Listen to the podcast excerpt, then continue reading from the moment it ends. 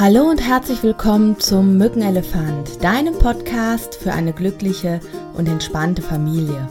Mein Name ist Simone Kriebs und ich freue mich sehr, dass du wieder eingeschaltet hast zu einer neuen Folge, in der ich heute mit dir über das Thema sprechen möchte. Hilfe, mein Kind ist eine Heulsuse oder was machen, wenn mein Kind hochsensibel ist. Erstmal an dieser Stelle vielen Dank auch für dieses Hörerthema, was mich letzte Woche erreicht hat. Ich freue mich immer sehr, wenn ihr Themenvorschläge macht, die euch interessieren. Und auch an dieser Stelle danke fürs ständige Reinhören.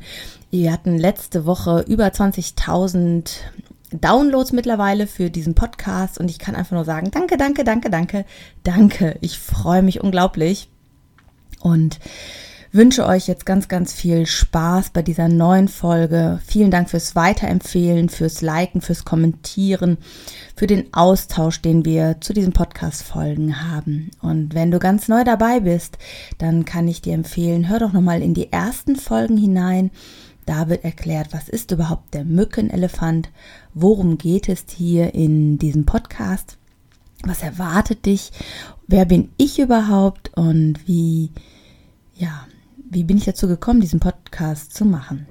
Und nun wünsche ich dir ganz, ganz viel Spaß beim heutigen Thema. Ich wurde diese Woche gebeten, mal etwas zum Thema hochsensible Kinder zu machen. Und ähm, wer mich kennt, weiß, dass ich so ein bisschen gemischte Gefühle zu diesem Thema habe. Natürlich habe ich mich damit auch beschäftigt. Und zwar ähm, gibt es ja eine ganze Reihe von Begrifflichkeiten, auf die ich vielleicht auch erstmal so ein bisschen eingehen möchte. Und ähm, dann würde ich ganz gerne so ein paar Grunddefinitionen, wie ich das so verstanden habe, was ich da so rausziehe und was meine Haltung dazu ist und meine Empfehlung oder meine Art, wie ich damit umgehen würde. Ja, und da bin ich natürlich mega gespannt, was ihr dann dazu sagt, wie eure Erfahrungen so sind. Ja, wenn du dir das Thema anschaust, hochsensibel, dann fallen dir direkt mehrere Begriffe ein, wo man denkt, ah, das klingt irgendwie alles ähnlich. Ähm, zum Beispiel hochsensitiv gibt es noch oder gefühlsstark. Naja, und das Wort hochbegabt. und das ist irgendwie im Moment so für mich so ein bisschen so ein Trend, habe ich so den Eindruck. An jeder Ecke hört man das. Alle sind hochsensibel. Genauso wie eine Zeit lang irgendwie alle hyperaktiv waren. Und ich mag grundsätzlich gar nicht so diese Klassifizierung und diese Bewertung, diese Schubladen.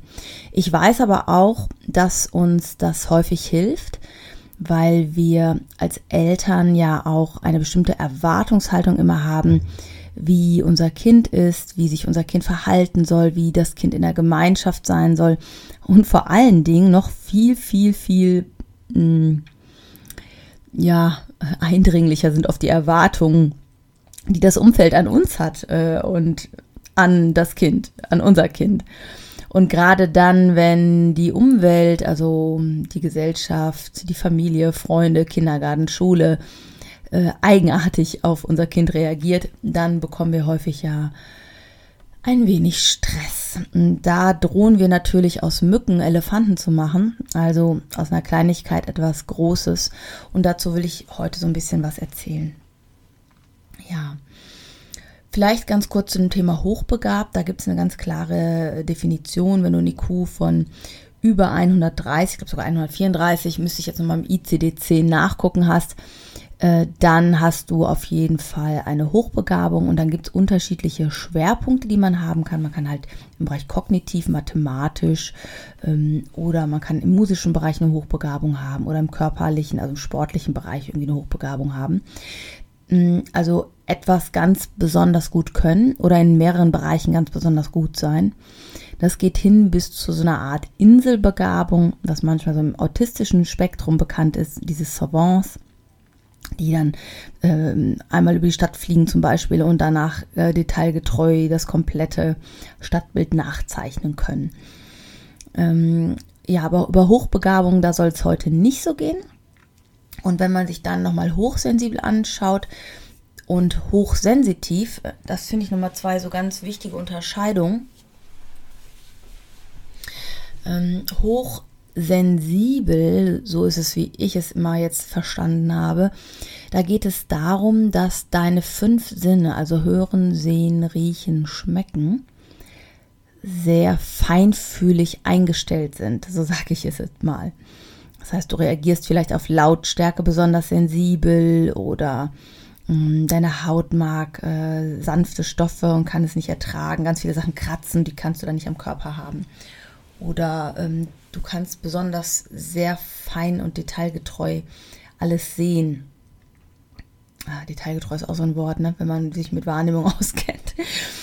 Aber du weißt, glaube ich, was ich meine. Ne? Das heißt, du hast mit deinen Sinnen ähm, sowas wie so ein ganz feinfühlig eingestelltes mh, hm, Programm, was alles viel intensiver wahrnimmt als, ich sag mal, bei dem Otto-Normalverbraucher.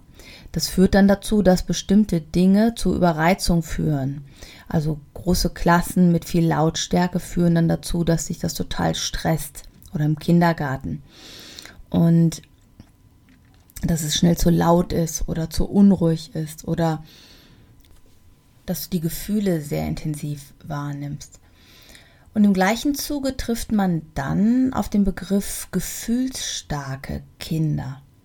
Und da findet man wieder eine ähnliche Definition, nämlich dass gefühlsstarke Kinder ihre eigenen Emotionen sehr, sehr stark empfinden und auch sehr stark ausdrücken häufig. Und da gibt es für mich häufig so Überschneidungen, ähm, wo eine ganz klare Abgrenzung gar nicht möglich ist und wo es naja, in der Regel einfach um Symptombeschreibung geht. Das ist ähnlich wie beim ADHS. Da werden bestimmte ähm, Ausdrucksformen, also wie sich das Kind verhält, wie es sich benimmt, dazu genommen, eine Diagnose zu stellen. Und das ist, finde ich, hier so ein bisschen ähnlich.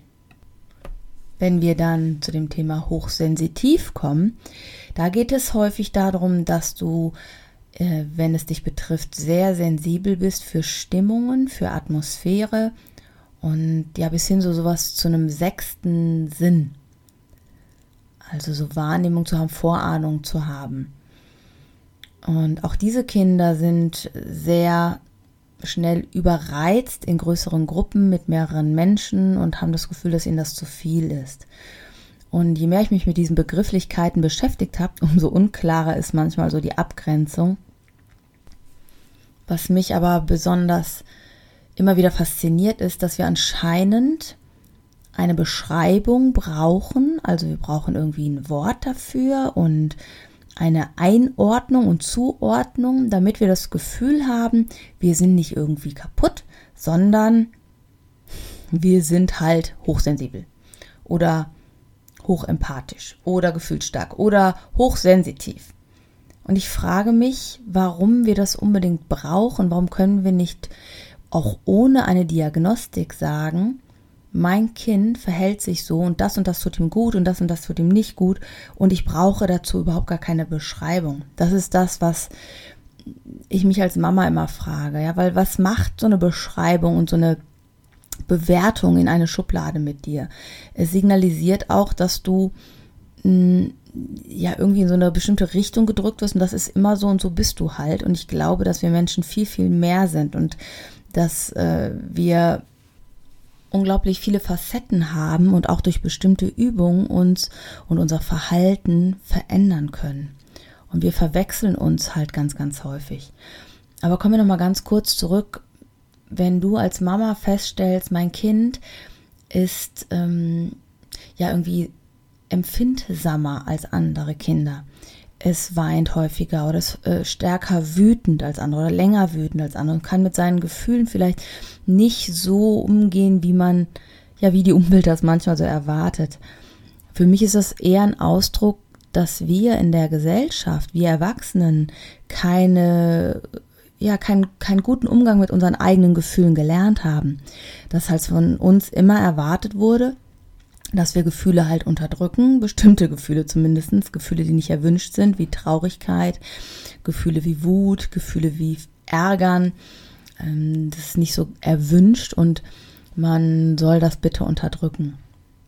Und wenn du das halt als Kind nicht machst, sondern dem Luft machst und zeigst, wie es dir gerade geht und das halt auch sehr lautstark vielleicht, dann triggert das in uns selbst diese Verletzung, die wir haben. Wir haben unsere Gefühle unterdrückt und jetzt zeigt uns ein Kind, also unser Kind vielleicht sogar, dass es diese Gefühle hat und dass es die auch haben möchte.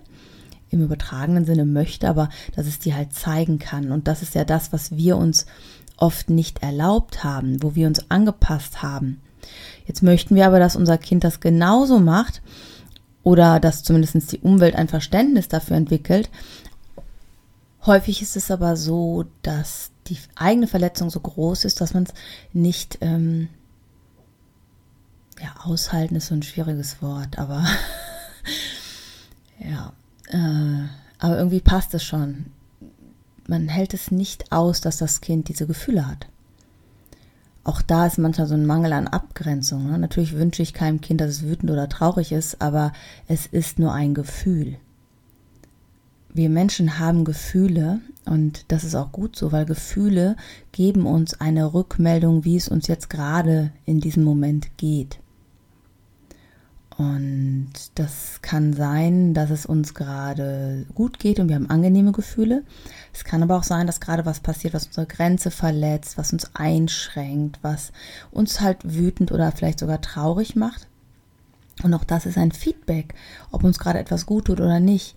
Und Traurigkeit oder Tränen zum Beispiel, man kann ja auch äh, Tränen verlieren, wenn man wütend ist, die beinhalten halt auch bestimmte Hormone, die sie ausschwemmen, ja. Also du hast in dir bestimmte Stresshormone und wenn dann die Tränen kommen und abfließen, werden diese Stresshormone halt auch rausgespült. Das ist also was ganz Positives und gar nichts Schlimmes. Ähm, häufig ist es halt so, dass wir uns verantwortlich fühlen, dass das Kind diese Gefühle nicht hat. Dazu habe ich auch öfter schon mal irgendwie was erzählt und ich finde, das passt halt auch an dieser Stelle.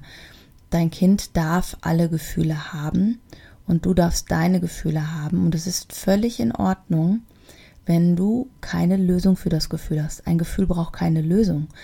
Wenn ein Kind in einem schwierigen Gefühl ist, braucht es nur das Verständnis, dass es in Ordnung ist, so wie es ist, dass es dieses Gefühl haben darf, dass es nicht kaputt ist, dass es das nicht unterdrücken muss oder in den Griff bekommen muss, sondern dass es einfach ein Gefühl, was jetzt gerade da ist. Und es ist keine Bedrohung. Und es gibt auch Untersuchungen, dass wohl im Hirnbereich in der Amygdala oder Amygdala, das ist der Mandelkern im Gehirn, der ist für die Alarmbotenstoffe ähm, verantwortlich. Das habe ich auch mal erzählt mit dem Gehirnmodell auf YouTube. Ich weiß nicht, ob du das kennst, bei Bildungsspirit. Ähm, kannst du ja mal, können wir ja mal unten in die Shownotes packen, äh, dass du da mal nachschauen kannst. In, die haben sowas wie einen übernervösen Wachhund, so nenne ich das, diese Amygdala. Und dieser übernervöse Wachhund führt dazu, dass halt ganz oft Alarm geschlagen wird. So, wenn die jetzt Alarm schlägt und alle Erwachsenen, die die Leitfiguren sind, ja, die die, die, die Rudelführung haben, die der Leitwolf sind, werden jetzt ganz nervös und hektisch, weil dieses Gefühl da ist, dann ist es doch klar, dass der junge Mensch nicht ruhiger wird oder sich besser im Griff hat. Und was wir häufig machen, ist halt meckern oder schimpfen oder bestrafen. Das führt aber meistens dazu, dass die Amygdala sich nicht beruhigt, sondern größer wird. Ja, weil ähm, je mehr du dich unter Druck setzt, etwas zu schaffen, über ein Verständnis, was du aber emotional gar nicht kontrollieren kannst, umso größer ist der Druck, wenn du es nicht schaffst. Und damit äh, erreichen wir häufig genau das Gegenteil. Also eine gewisse Gelassenheit zu haben und ein gewisses Vertrauen, dass unser Kind, indem es diese Gefühle erlebt und merkt, dass nichts passiert und wie halt bei ihm sind, sagen, es ist völlig okay, das Gefühl. Es ist nur ein Gefühl, das geht wieder vorbei, dass es auch selber lernt, ah, wenn ich das merke, es ist gar nicht so bedrohlich, so kann es lernen, das umzubewerten. Und uns selber auch zu sagen, wir sind in Ordnung als Mama oder Papa, auch wenn mein Kind starke Gefühle hat. Das ist sogar ein Geschenk, wenn mein Kind starke Gefühle hat. Ich kann mich auch fragen, was kann ich lernen von meinem Kind? Wo zeige ich meine Gefühle viel zu wenig? Wo nehme ich meine Gefühle viel zu wenig wahr? Oder wo wurde mir früher gesagt, hör auf damit, lass das sein? Und ich hatte letztens mal eine Klientin in der Praxis, da ging es auch um das Thema Mutter, Mutter- und Sohnverhältnis. Und da erinnerte sie sich in der Trance halt an ein Erlebnis, als sie selber ein Baby war. Und sie nahm sich dann selber in den Arm. Sie war mehr, also eine längere Zeit im Krankenhaus als Baby und es war halt keiner da. Und dann hat sie sich halt in den Arm genommen selber in ihrer inneren Vorstellung und ähm, hat sich herumgetragen und liebevoll auf sich selbst eingeredet. Und dann habe ich halt gefragt, und wie, wie läuft das? Was verändert sich gerade in der Szene? Sie sagt, ja, das Baby wird ein bisschen ruhiger, aber es geht. Und dann habe ich zu ihr gesagt, erlaub dem Baby doch mal zu schreien. Sag ihm mal, es ist in Ordnung, dass du schreist. Es ist in Ordnung, dass du dich so fühlst, wie du dich fühlst. Und da ist wirklich so ein Knoten geplatzt, dass ganz viele Emotionen halt rauskamen und das hat das letztlich befriedet. Ja, also zu erlauben, dass man die Gefühle hat. Ja, zum Thema hochsensitiv und hochsensibel. Ich glaube, es ist halt immer, oder nehmen wir nochmal hochsensitiv. Ich nehme die Gefühle von anderen so sehr stark wahr. Ich nehme immer mit, wie ist die Stimmung bei jemandem. Das sind auch so Sachen, die sich manchmal auch lebensgeschichtlich ähm, erhalten. Ich glaube, dass wir als Säugling schon mit diesen Antennen und diesen Empfindsamkeiten auf die Welt kommen, weil es ja überlebenswichtig ist. Aber bei einigen werden die halt weiter erhalten oder sensibilisiert sogar noch, weil vielleicht das Umfeld nicht immer so verlässlich ist äh, in der Wahrnehmung als Säugling. Und so bleibst du halt äh, in diesem hochsensitiven Zustand, Gefahren wittern zu können. Das ist nämlich ein Überlebensinstinkt. Und das ist zum einen eine sehr, sehr gut große Begabung und Fähigkeit. Zum anderen natürlich eine Belastung häufig, wenn du ständig fühlst, was andere fühlen und ständig die Emotionen und Stimmung wahrbekommst. Das heißt, du musst schon ein bisschen lernen, damit umzugehen, zu wahrzunehmen, was sind deine Gefühle, was sind die Gefühle der anderen. Und bei allen Sachen, sei es jetzt hochsensibel, sei es gefühlsstark, sei es hochsensitiv, kann ich immer wieder nur raten, ähm, Übungen zu machen im Bereich Achtsamkeit. Hochsensible brauchen zum Beispiel ganz viel Ruhe, Zeit für sich, Ausspannen, Kuschelzeit, Dinge, also Bereiche, wo nichts passiert, wo auch vielleicht Stille ist oder Ruhe ist oder wo gar nichts passiert. Was auch oft gut tut, ist in die Natur zu gehen, rauszugehen und ähm, ja, nicht alles zu verplanen. Wenn du hochsensitiv bist, ist es total hilfreich, finde ich, ähm, ab einem gewissen Alter mit den Kindern so einen Bodyscan zu machen. Also wahrzunehmen, wo ist mein Körper? Also wo fühle ich, wenn ich die Augen zumache, meinen Körper außen? Wo stehen meine Füße außen? Wo sind die in den Schuhen? Was fühle ich außen? Fühle ich die Socke zum Beispiel um meinen Fuß oder fühle ich den Teppichboden unter den Fußsohlen? Oder halt den Boden unter den Fußsohlen. Ich bin gerade im Hotelzimmer, deswegen habe ich gerade Teppichboden unter meinen Füßen. Oder nehme ich ähm, wahr, wo mein Popo aufliegt auf der Stuhllehne. Nehme ich wahr, wie mein Atem ein- und ausfließt.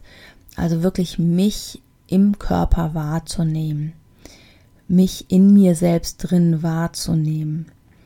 Das ist auch sehr, sehr schön für gefühlsstarke Kinder, auch die Emotionen mal wahrzunehmen, in sich hineinzufühlen um mal zu fühlen, was ist. Und zwar ohne, dass du was verändern musst. Das nenne ich auch in meinem Buch so eine Wetter, äh, Wetterscan, ne, ein Wetterbericht. Also das wahrnehmen, was gerade ist. Und das ist in dem Buch äh, Resilienz in der Schule, wie man Kinder stark macht. Da habe ich auch hinten ganz viele Übungen, die, die du natürlich auch mit deinem Kind zu Hause machen kannst. Die sind nicht nur für die Klasse hilfreich. Ähm, ja, ähm, zum Thema hochsensitiv. Es ist halt so, wenn du nicht abgrenzen kannst, was ist deins, was ist von den anderen, dann ist es halt eine ständige Überflutung an Emotionen. Und was da auch total gut tut, ähm, ist so eine Meta-Meditation, findest du auch im Buch. Da geht es darum wahrzunehmen, wie fühle ich mich gerade in mir, was wünsche ich mir an liebevollen, positiven Gedanken. Und wenn ich jemanden sehe, dem es nicht gut ist, bleibe ich in meinem guten Gefühl und wünsche dem anderen aber etwas Liebevolles und Wertschätzendes. Das mache ich halt auch ganz, ganz häufig mit Müttern in meiner Praxis. Hatte ich letztens eine Klientin zum Beispiel, wo die Tochter eine Erkrankung hat, eine starke Erkrankung. Sie ist auch in psychologischer Begleitung. Das heißt, um die Tochter wird sich gekümmert. Und für sie als Mama war es halt ganz schwierig auszuhalten, dass ihr Kind diese Erkrankung entwickelt hat. Und ihr die Verantwortung zu geben, dass sie da einen Weg rausfindet äh, mit professioneller Begleitung, dass sie nichts anderes machen kann, als einfach liebevoll für sie da zu sein und sie wertzuschätzen und anzunehmen, so wie sie ist. Und genau das haben wir halt in der Praxis äh, geübt, innerlich mit der Wahrnehmung. Und sie sagte halt schon nach zwei Terminen, das ist Wahnsinn, das Verhältnis zu meiner Tochter ist total positiv und ich kann sie wieder als mein liebes, liebevolles kleines Mädchen sehen. Ich kann für sie da sein, auch wenn sie sich so komisch manchmal verhält und das äh, sonst so Schuldgefühle in ihr ausgelöst hat. Das kann sie jetzt, ja, sie kann jetzt sehen, in welcher Not ihr Mädchen steckt oder das ist ja eine junge Frau schon fast ähm, und kann für sie da sein und nimmt das nicht persönlich allein als Vorwurf an sie, an ihr Versagen als Mutter. Ja, weil dann kannst du, dann bist du im Kampf gegeneinander und nicht mehr im liebevollen Begleiten. Was ähnliches hatte ich mit einer Mutter jetzt, wo der Junge einnässt und ähm, geht schon in die Grundschule und nässt aber noch ein, tagsüber wie auch nachts und also Enuresis nennt man das. Und wo ich halt auch festgestellt habe, dass das ab einem gewissen Alter halt einfach aufhört häufig, ne? wenn es keine organische Ursache gibt. Und dass halt diese Phase davor, dieser ganze Stress, mache ich alles richtig, die ganzen Untersuchungen, die man macht, die ganzen Therapieversuche. Und es war jetzt so, dass äh, dieser Junge, dem wurde halt jetzt gesagt, ja, du kriegst jetzt die komplette Verantwortung für dein Verhalten. Das hat die Psychologin empfohlen, wo sie in Beratung waren. Und hat gesagt, in der Schule die ganzen Klamotten musst du jetzt einpacken zum Wechseln. Das ist alles in deiner Hand. Und der Wunsch ist natürlich dahinter, dass das Kind nicht mehr einnässt, Kosten-Nutzen-Rechnung. Aber hier finde ich, ist es keine Kosten-Nutzen-Rechnung. Zumindest nicht für das Kind. Denn wenn der Junge das im Griff hätte mit seiner Blase, wird er es nicht mehr tun. Ein Kind, was in einem Grundschulalter ist und von anderen ausgelacht wird zwischendurch oder gehänselt wird, was mitbekommt, das ist, dass es der Einzige ist, der das irgendwie tut, der das nicht im Griff hat, der leidet auf jeden Fall. Der fühlt sich gedemütigt, der ist schambesetzt, das, der fühlt sich schlecht.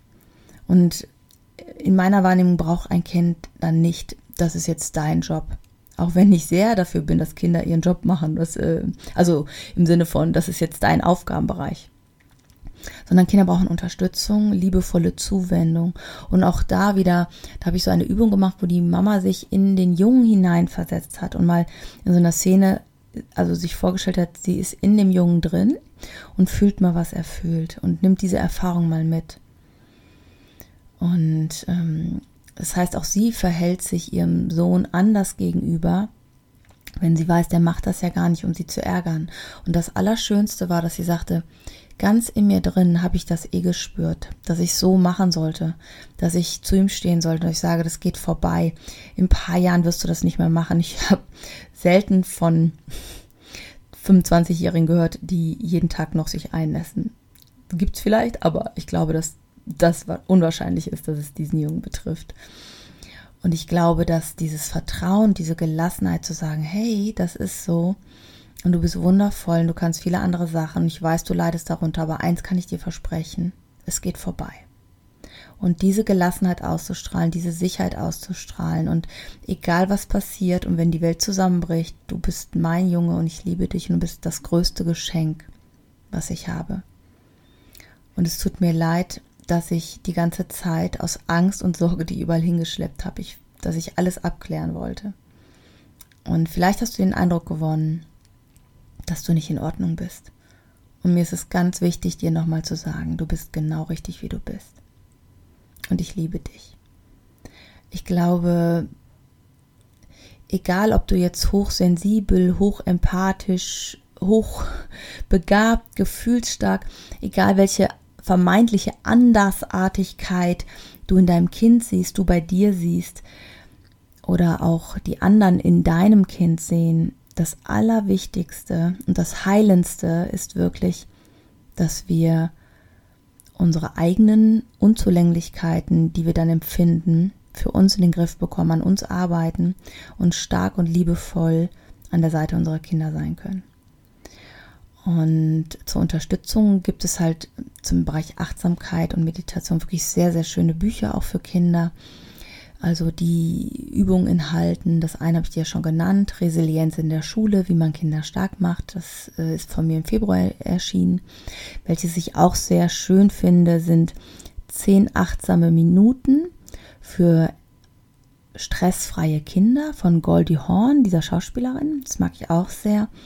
Und still sitzen wie ein Frosch. Das kann ich auch sehr, sehr empfehlen. Und das sind einfach Übungen, die diesen Kindern gut tun, weil sie ihr Nervensystem beruhigen können und runterfahren können und mehr bei sich bleiben können. Ja, ich hoffe, ich konnte dir ein bisschen Mut machen, dass du gar keine Diagnose für dein Kind brauchst, dass du gar keine Zuschreibung brauchst. Du musst dich auch gar nicht im Außen erklären. Es ist völlig in Ordnung, dass dein Kind ist, wie es ist und dass du dein Kind liebst, wie es ist. Und wenn andere darauf komisch reagieren, hat das was mit ihnen zu tun, nicht mit dir und nicht mit deinem Kind. Und vielleicht hat es was damit zu tun, dass sie ihre Gefühle nicht gut äußern können oder wahrnehmen können oder sich die gar nicht erlauben. Und ich finde, für eine liebevollere Kultur miteinander können wir halt beginnen, in unserer eigenen Familie anders damit umzugehen. Und auch zu akzeptieren, dass andere das nicht so gut können und auch da liebevoll und wertschätzend zu bleiben. Und denke mal daran, du bist eine wundervolle Mama und du bist ein wundervoller Papa. Und du bist genau richtig für dein Kind. Und alles, was du tust, tust du aus voller Liebe und Überzeugung. Und es ist in Ordnung, Fehler zu machen. Und es ist in Ordnung, manchmal nicht weiter zu wissen. Fühl dich umarmt. Tschüss, deine Simone.